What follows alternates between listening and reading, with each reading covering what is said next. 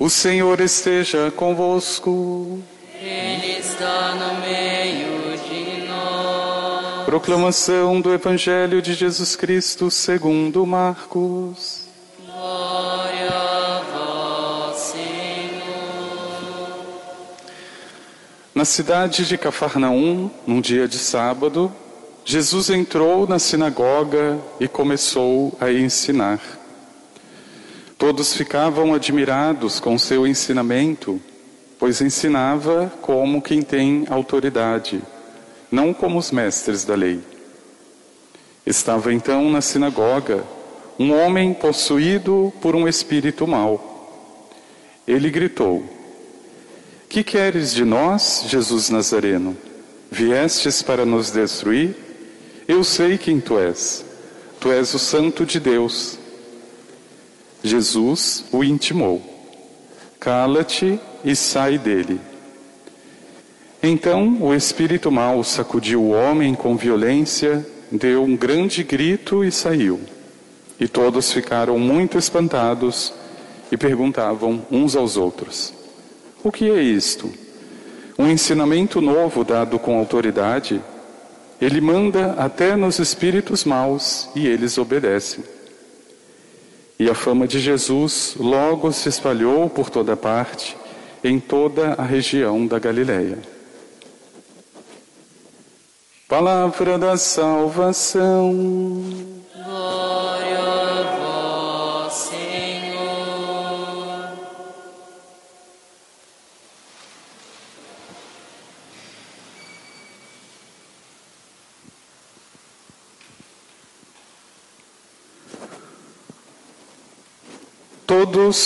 Ficavam admirados com o seu ensinamento, pois ensinava como quem tem autoridade. Uma das coisas mais difíceis para o ser humano, com toda certeza, é a tarefa de ensinar. Mas não é menos desafiador e difícil a tarefa de escutar. E veja que o Senhor entra na sinagoga, diz a palavra, num dia de sábado, com um objetivo muito específico.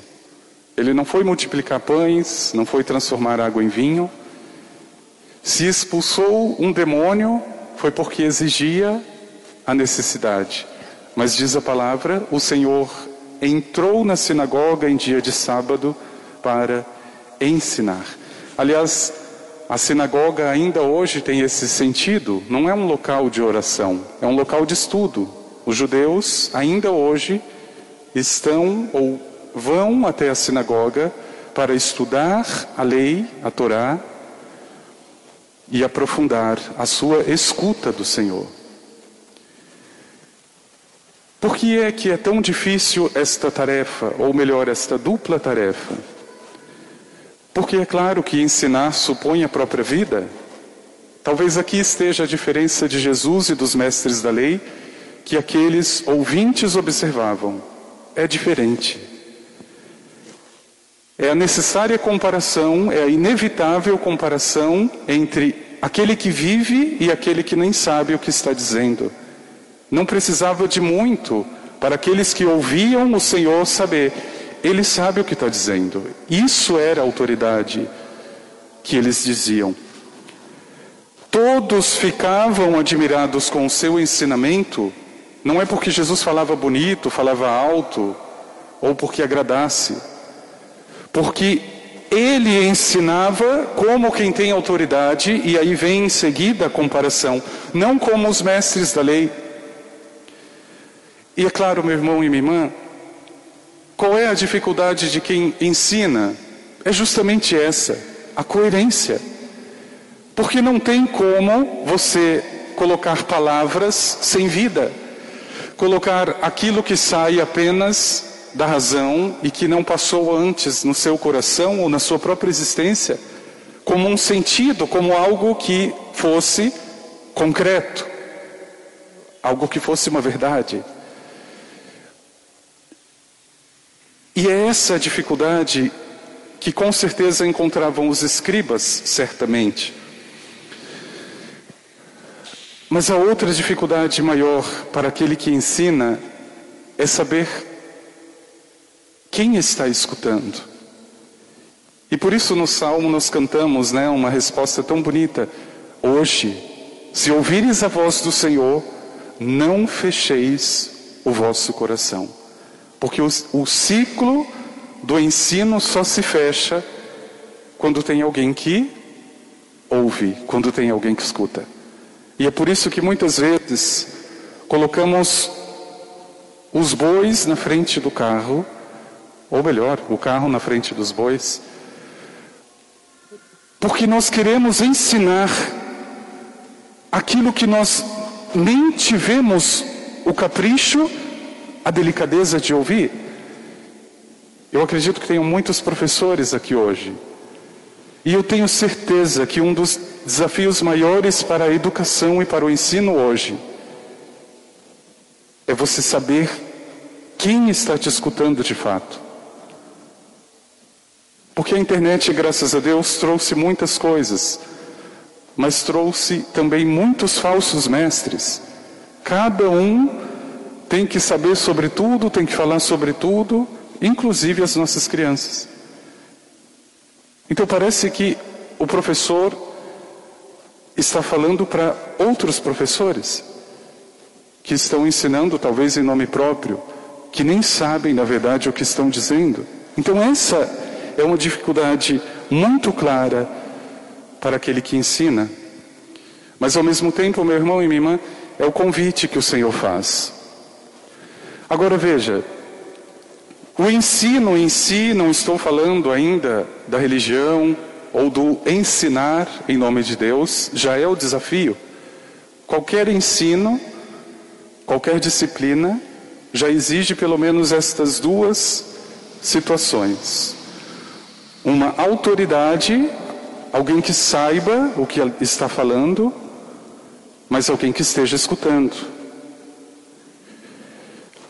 O livro do Deuteronômio que ouvimos na primeira leitura diz o seguinte: Moisés está falando para aquele povo: olha, Deus vai enviar um profeta como eu, ou seja, como Moisés. A tarefa de Moisés não foi só conduzir o povo do deserto para a terra prometida. A tarefa de Moisés também foi ensinar um caminho para aquele povo. Mas aqui ele caía justamente na mesma regra, não tem como fugir. Se ele quer ensinar, ele vai depender de quem está escutando. E por isso no Salmo foi tão importante lembrar: olha, se você ouvir a voz do Senhor, não feche o coração, não feche o coração, porque o Salmo diz: como fizeram os vossos pais no Egito, em Massa, em Meriba, quando eles me provaram, apesar de terem visto minhas obras, não fechem os corações como eles fizeram. Então Moisés recebeu esta missão, não só de libertar o povo de Deus, mas também de ensinar e o livro do Deuteronômio começa a descrever quem é este professor, quem é este profeta e o que é que ele deve dizer. E veja como se reveste de outra responsabilidade. Você, diz o Senhor, vai dizer tudo aquilo que eu disse.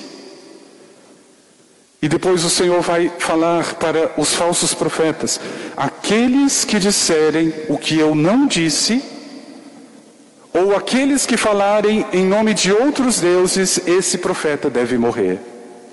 Esse profeta deve morrer.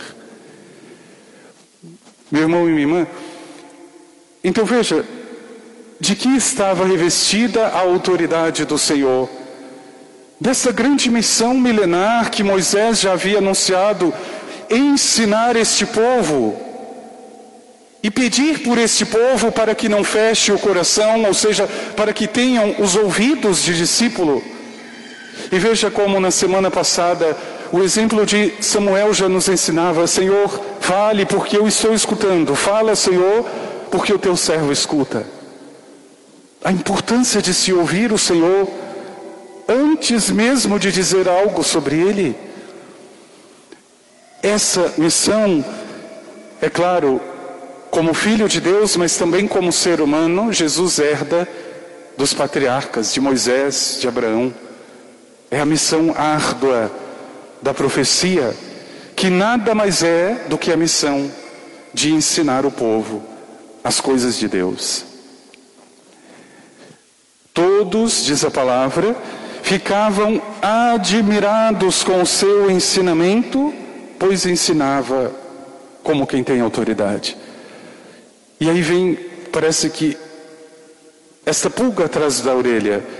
Bom, se os escribas não ensinavam com autoridade, eles ensinavam o quê? Na verdade, para cair na falsa profecia, basta a ocasião Ensinar em nome próprio é a coisa mais fácil, é o que hoje nós mais vemos, mais ouvimos. E o Senhor está dizendo em Deuteronômio de forma muito clara: se um profeta disser o que eu não disse, se ele disser em nome dos seus deuses, ele vai morrer. Porque não é o Senhor que vai matar, é a própria língua, é a própria boca do profeta. Então veja, a admiração, a autoridade, o ensino do Senhor que distinguia de qualquer outro mestre ou de qualquer outro profeta, é porque este Senhor, este mestre, este profeta estava revestido do próprio Senhor. Não tem como falar e não tem como oferecer o que não se tem. E veja que grandeza. Como ouvir algo e aprender algo tem a ver com aquilo que nós também já temos. Meu irmão e minha irmã, são estes dois lados que precisam estar alinhados, ou seja, de que valeria o Senhor estar pleno da sua autoridade, pleno de Deus, se os corações ou se aqueles que ouvem estivessem vazios? Não, é preciso que estejam, pelo menos desejosos, sedentos. Por isso algumas pessoas dizem: "Ah, eu fui para a missa e saí do mesmo jeito". É porque já é vazio. É porque já não existe nada no coração. Meu irmão, minha irmã, você precisa vir ao Senhor, você precisa escutar o Senhor com o seu coração já desejoso ou já pleno de Deus. Não feche o coração se ouvires a voz do Senhor, disse o Salmo. E veja, quem é que se encaixa na falsa profecia, além daqueles escribas que falavam sem saber o que diziam? o demônio. O modelo de falso profeta é primeiro o demônio. Veja, primeiro porque ele vai dizer em nome próprio. Veja que nesse trecho do Evangelho o demônio também fala. Diz a palavra: ali na sinagoga havia um homem com um espírito impuro, um espírito mau. E de repente esse espírito começa a querer ensinar.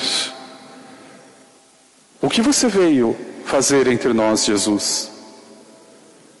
Eu sei quem você é, tu, você é o Messias, você é o Filho de Deus.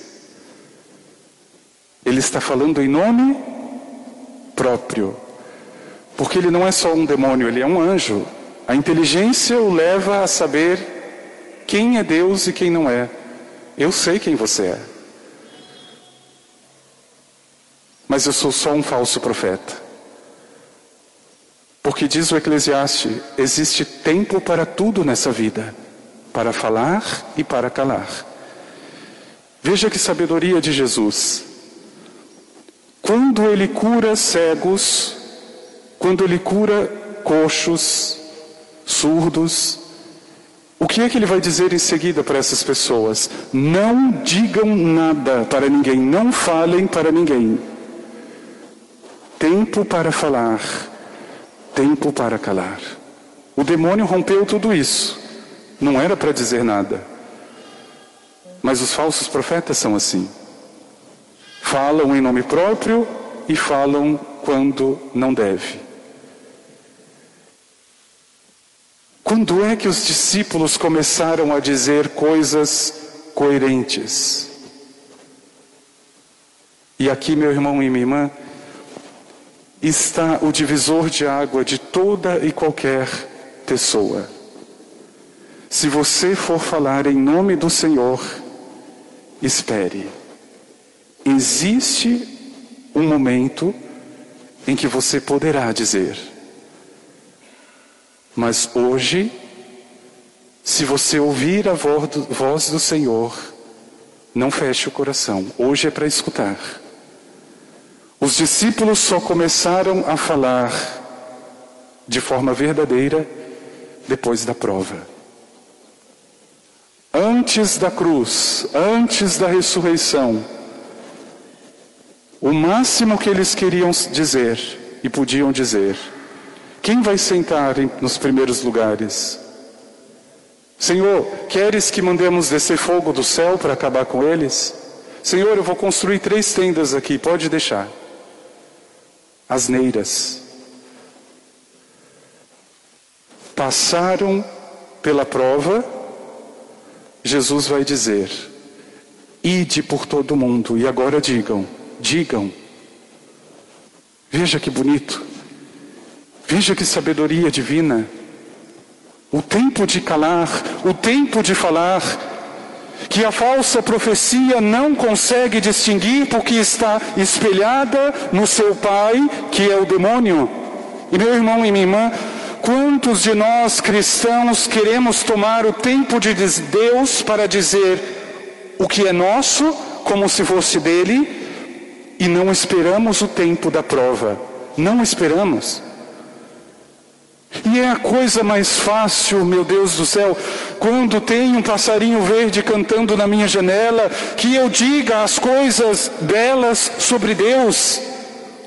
Mas quando as nuvens estiver sobre a vida, e quando eu já não tiver alegria e perdido aquilo que eu tenho ou que eu amo, o que é que vou dizer do Senhor?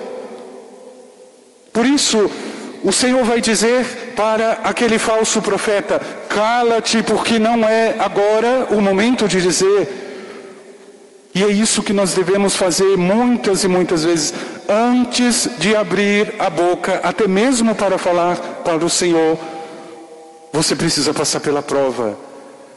Porque, meu irmão e minha irmã, ou o sofrimento vai te destruir, ou ele vai te purificar. E aí você começa a saber o que você está falando. Antes de passar pelo fogo, você não sabe, como Pedro. Ele não sabia o que estava falando, diz a palavra. Quando esse homem passa por uma experiência de cruz na vida e começa a entender tudo aquilo que ele não tinha conseguido é um momento de escuta, Pedro. É um momento de escuta, meu irmão e minha irmã. Ouça. Não feche hoje o seu coração, disse a palavra. E aqui mais uma vez, essa palavra tem autoridade não porque eu a dou, é porque ela já tem por si mesma. É o próprio Senhor. Mas não valeria a autoridade da palavra e do próprio Mestre sem corações atentos, sem escuta, sem ouvidos. E por isso a grandeza da palavra também se reveste da responsabilidade do ouvinte.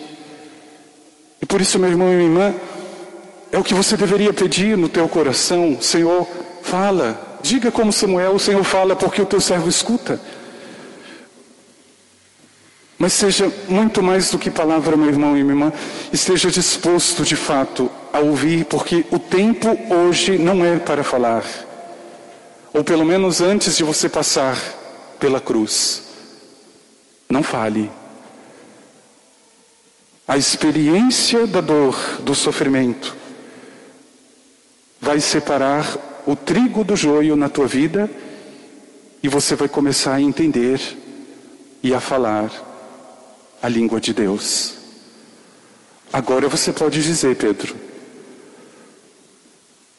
Agora não tem história de cortar a orelha, não tem história de tomar a defesa. Agora é a sua vez, pode dizer. Você passou pela prova. Todos ficavam admirados. Eu acho lindo que a palavra nos traga detalhes sobre a vida de Jesus que comprovam a própria palavra. Vejam, antes dos 30 anos, ninguém ouviu falar de Jesus. Ele não ensinava em lugar nenhum. Até os 30 anos, o próprio Filho de Deus escutava. Tempo para falar, tempo para calar. Agora ele diz: Isso é autoridade. Não é a gente sair falando pelos cotovelos. Ah, porque eu aprendi isso na internet, aí já sai espalhando tudo. Cala-te, cala-te. A tua vida, meu irmão e minha irmã, é tão preciosa aos olhos de Deus que ela precisa de tempos para cada coisa para a tua própria salvação. Quantas pessoas, começando a enfeitar o pavão na vida, Deus é maravilhoso, Deus transformou, Deus fez tudo. Pronto, bastou uma cruz na vida, bastou uma perda. A pessoa fica muda. Não fala bem, não fala mal, não fala nada. Ou, no pior dos casos, vive de lamentação. Cala-te, porque existe momento. E o verdadeiro mestre, o verdadeiro profeta, não fala em nome próprio, em nome das coisas, em nome dos outros, mas do próprio Senhor. Mas também é verdade, meu irmão e minha irmã, que o verdadeiro ouvinte não ouve a si mesmo apenas, não ouve os outros, é aquele que está sintonizado. Vamos assumir em nossa vida o conselho do próprio Senhor. Não diga nada para ninguém, mas ouça. E quantas vezes o Senhor vai dizer: quem tem ouvidos para dizer, para ouvir, ouça, ouça.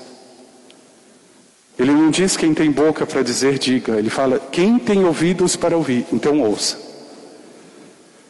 Porque é isso que vai formar o teu testemunho. Ah, mas aconteceu uma coisa tão linda na minha vida, eu queria tanto dizer. Se tem a cruz, se tem a prova, então diga. Pode dizer. Se foi uma experiência de passar pelo fogo, de ressuscitar, então diga, pode dizer. Mas se for esse encantamento, se for esta euforia, cala-te, cala-te. Deus não merece tão pouco. Santa Teresa já dizia: O mínimo que alguém pode oferecer para Deus é a própria vida. É a própria vida. Ele não merece menos do que isso. E por isso pedi, meu irmão e minha irmã, no teu coração: Senhor, me ajude. Eu sei que tu tens autoridade, eu sei que o teu ensino é diferente de qualquer outro, porque é a tua própria vida. Meu irmão e minha irmã, é pedir essa graça porque Pedir significa abrir o próprio coração, atendendo ao apelo do salmo de que se eu ouvir a voz do Senhor, eu não fecharei o coração. E quantas palavras você ouviu até hoje? E o que foi transformado até hoje? A prova mais concreta de quem escuta é uma vida transformada para Deus. Quando nós continuamos, ano após ano, com as mesmas manias, com as mesmas ideias, boas ou não, é sinal grave de que não estamos ouvindo o Senhor. Por isso, meu irmão e minha irmã, se coloca nesse momento, e este é um momento sagrado diante de Deus. Ele disse em outra passagem: Muitos desejaram ver o que vocês estão vendo, ouvir o que estáis ouvindo. Hoje somos nós. Não fecheis o coração. Vamos pedir ao Senhor.